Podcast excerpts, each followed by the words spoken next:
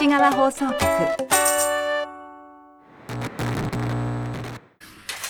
太宰は、太宰はどうなんですか？最後はどうなんですか？雑な、雑な提案だな。おしもいの時と同じ提案の仕方なんだけど。太宰。あ、でも、作家としては好きですよ。割と。あ、そう、だから今回、あれ、おしもいつながりで、芥川賞を、芥川賞絡みの何か、なんかカジュアルに見てみんなで感想を言い合えるものを、うん。じゃあ、あでみんな Amazon プライムビデオに入ってる、うん。うん。だったら、まあ、太宰の短編小説集が上がってたから、これについて喋ればいいか、っていう感じだったんですね。うん。で、どうすか、太宰？見たよ。太宰治短編小説集。意外と長かったけど。長かったね。短編じゃねえじゃんって思ったけど。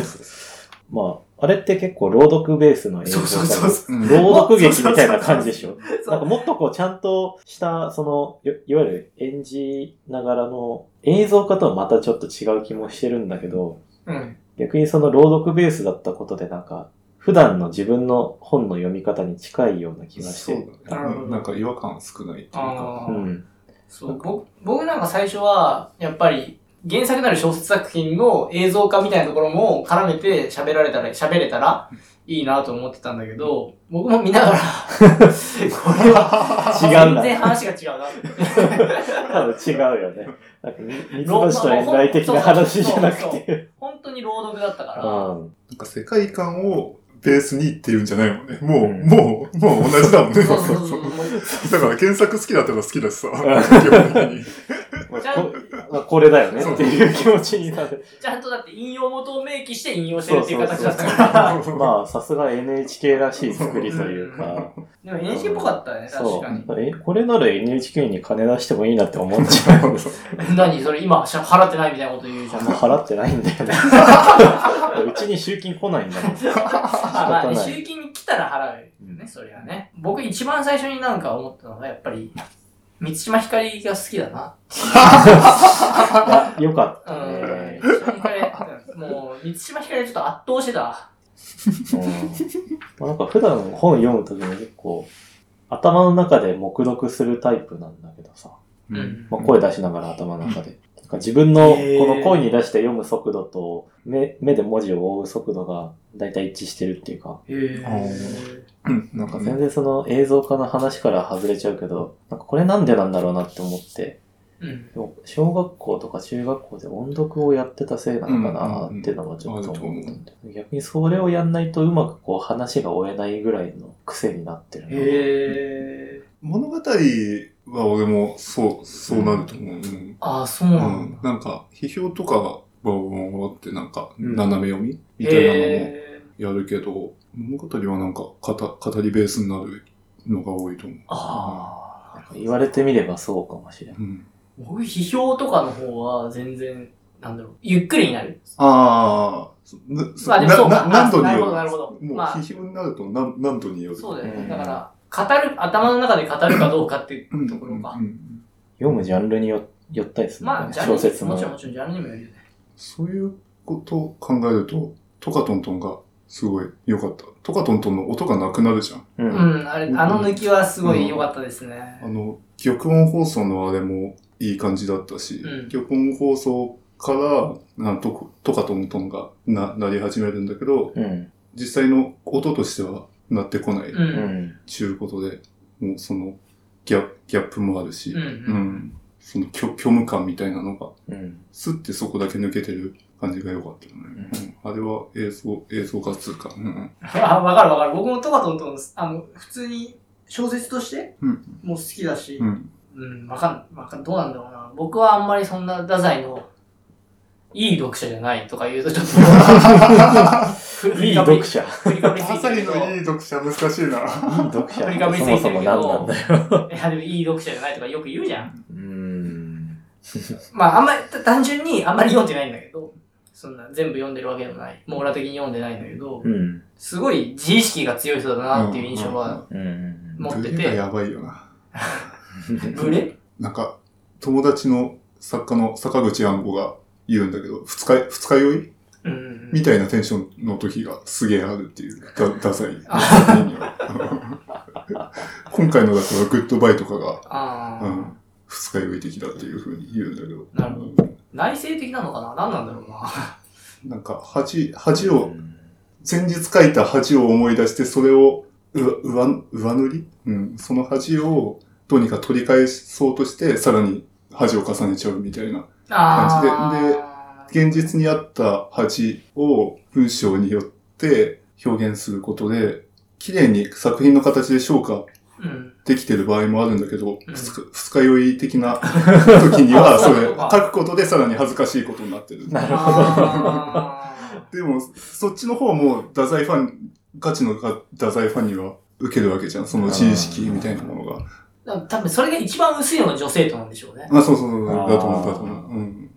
なんかやっぱり太宰って、まあ内省的っていうとちょっと違うかもしれないけど、自分に対する目線がすごいうん矢印がうちに向かってる気はしてて、あの人だってすごい美醜について、自分の顔が見にくいことについてもすごい、確かなんかで書いてたしう、ん。女性とはそうだよね。女性、まあ、あれはね、し出来方がファンの女の子からもらった日記を縮めたみたいな成り立ちだったと思うんですよ。確かそう。うん。太宰は多少しか、多少アレンジして出して、うんイノセントな感じうが、評価されたみたいな。まあでも、あの、映像ではあんまりわかんないかったけど、文章だけ見ると確かにすげえうまい。まあ、文章はめちゃくちゃうまい。ああ、いい。引きずってる。文章がうまい。うまい文章といい文章の違いをちょっとちゃんと明確に見る。でも、あの、トカトントンは、まあちょっと話が戻っちゃうけど、トカトントンは、やっぱり自分の文体に対する自己言及がすごい小説だと特にそうだったと思う。から、やっぱりそういうところから僕は多分、太宰のその内省、内省性うんみたいなところを見てるのかもしれない。うんうん。カチカチ山については、モテてた男、あの、太宰ってすごい、ね、モテてた。まあそうだね。というか、なんか公職に近いと思うんだけど。女で身を崩してる。うんお前が書くなよと。お前が書くのは結構多いよ。まあでも、あれはお前が書くなよ待ちなんじゃないのうんなるほ えでもまあ、まあ、自覚はしてたと思うし、ど。うん。でだからこそ、あんな上から目線の字の文が書けるんじゃないでもすごい、なんか意外と、意外となのかな、すきまあ近代文学って言っていいと思うんだけど、の中では、今にも読み継がれて、まあ実際読まれてると思うんだよ。あの、今の10代とかにも。うんっていうのはやっぱり普遍性があるわけじゃん。うん。と思って、カチカチ山とかってなんか、風俗嬢の本音みたいな。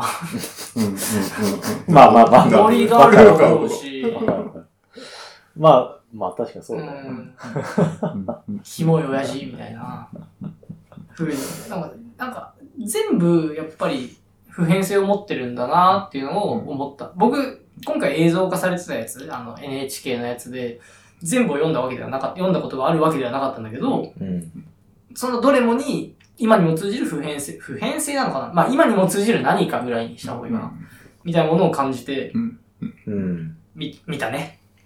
あんまりその、世相を反映して舞台を作るみたいなのを、太宰はしないような気がするんだよね。なるほど。それこそなんか人と人のうん間に生まれる関係性とか、ドラ。マみたいなところをすごい主眼を置いてるから、うん人によってるよね。だからもう人はどの時代でも変わんないんだなっていうところに落ち着くのかね。うんまあ、もうそんなに太宰は深く読んでるわけじゃないから、そんな研究者めいたことは言えないけど、そんな気はするなっていう。太宰のいい読者じゃないんだね。ファンではないというべく。ファンではない。普通に学校教育で読んだぐらいだから。三島由紀夫がすごい、あれだよね、太宰のこと、あなたのことを嫌いですみたいなあことを嫌い。言ってたんでね。嫌いそう。そりゃそうだろう。まあそりゃそうだよ。全然違うそうだああなたの考えてる悩みは寒風摩擦で治りますみたいな。確か。だろうな。すげえ最高のエピソードだな。やっぱり昔の文史のエピソードは、なそれこかなかそ、熱いよ。あれだよ、蜷川美香のさ、人間資格は僕見たんだけど、うん。あれでもそんなシーンがあった。なんかあ宴会、宴会をしてるあ太そうそうそうそう宰のところに三島が乗り込んできそうそうてそうそう、文句をつけるあ、っていう。。そうあ、史実がそうだよ。あの、あなたは一体何なんだみたいなことを言い出すっていう。でもここに来てるということは結局好きなんじゃないのみたいなことを確か太宰が言うんだよ。君はファンなんじゃないのかうんみたいな。いやでも、全然もう、まあ、蜷川美香の話になっちゃうから、あ、でもいいよいいよ。長く言わないけど、あれはもう、やっぱ、うん顔が最高だったよね。顔え、どういうこと？役者のね。あうんあれなんだっけ？誰小栗旬じゃないあ、そう、小栗旬だうん。小栗旬がもう、心中に失敗して海からザバって上がってきて、うん。死ぬかと思ったっていうシーンが本当に最高だった。これだよな、みたいな。気持ち。にさせられた。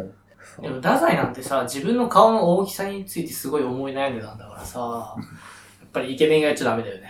いや、でも、それは、それも多分、太宰の一人相撲っていうか、自意識の結果だと思あ、うんだよね。まあね、自意識でね。周囲から見れば普通にイケメンだと思うよ。あの時代にしてはすごい背も高いし。あ、そうなんだ。うん。なんかよくあの、初映のさ、著作品映ばっか取り上げられるけど、他の写真もたくさん結構載ってて。それとか見ると普通に伊達男だからさ。あそうなんだまあおしゃれだし。すごい、あれだよね。確そりゃかに。女好きするよなっていうね。うん。高校ぐらいからめっちゃ風俗に行ってたんだよね。だからあの時代の人間そんな風俗っていうか色町？うんうん。なんか文学者のたどる道って感じがする。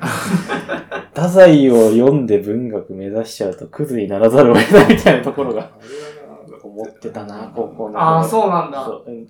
文学者たるには身を持ち崩さなければならないみたいなことを、あ まあ形から入るのは極致みたいなことを考えてたな。ダサだって、なんだろう、キャラクターとして消費された、消費される典型だもんね。うん。うん。うん。太宰か芥川かって感じ。うん。まあ、芥川ってさ、その、説話的なやつの方が有名うん。だからさ、有名っていうかさ、その、作品において、うん。その、芥川うん。の内省性が、みたいなのは、ないよね。ううん。ん、ないよね。芥川の僕好きだもんな。作品で恥かいてるっていうところが一番なんか、そうだね。なんかそんな気がする。芥川は割とその、まあ赤い鳥とかに書いてた関係でね、うんうん。児童向けの説話集みたいなのたくさんあるし、うん。割とその仕組みみたいなところをすごい書くよね。うん。ダサイの作品ってあれだよね。なんだろう。あんまり文学畑で語られなくない？うん、だと思う。うん。なんか構造が取り出しにくいっつうかさ、うん。うん。さっきの話に戻るけど、普遍性の話っつうか、人間対人間のそうだよね。ところになるから、トカトントンとかはすごい取り出しわかるうると思うんだよ。うん。うん、その、玉音放送うん。と、その虚無の音っていうのですごい構想として取り出しうるんだけど、ううん。ん。ね、キリギリスとか、うん、もう、うん。まあ、まあ、取り出そうと思えば取り出せるけど、うん。メメロスの、あれ、落落語家の人なの？あれ。わかんない。あんまり上手じゃなかったけど。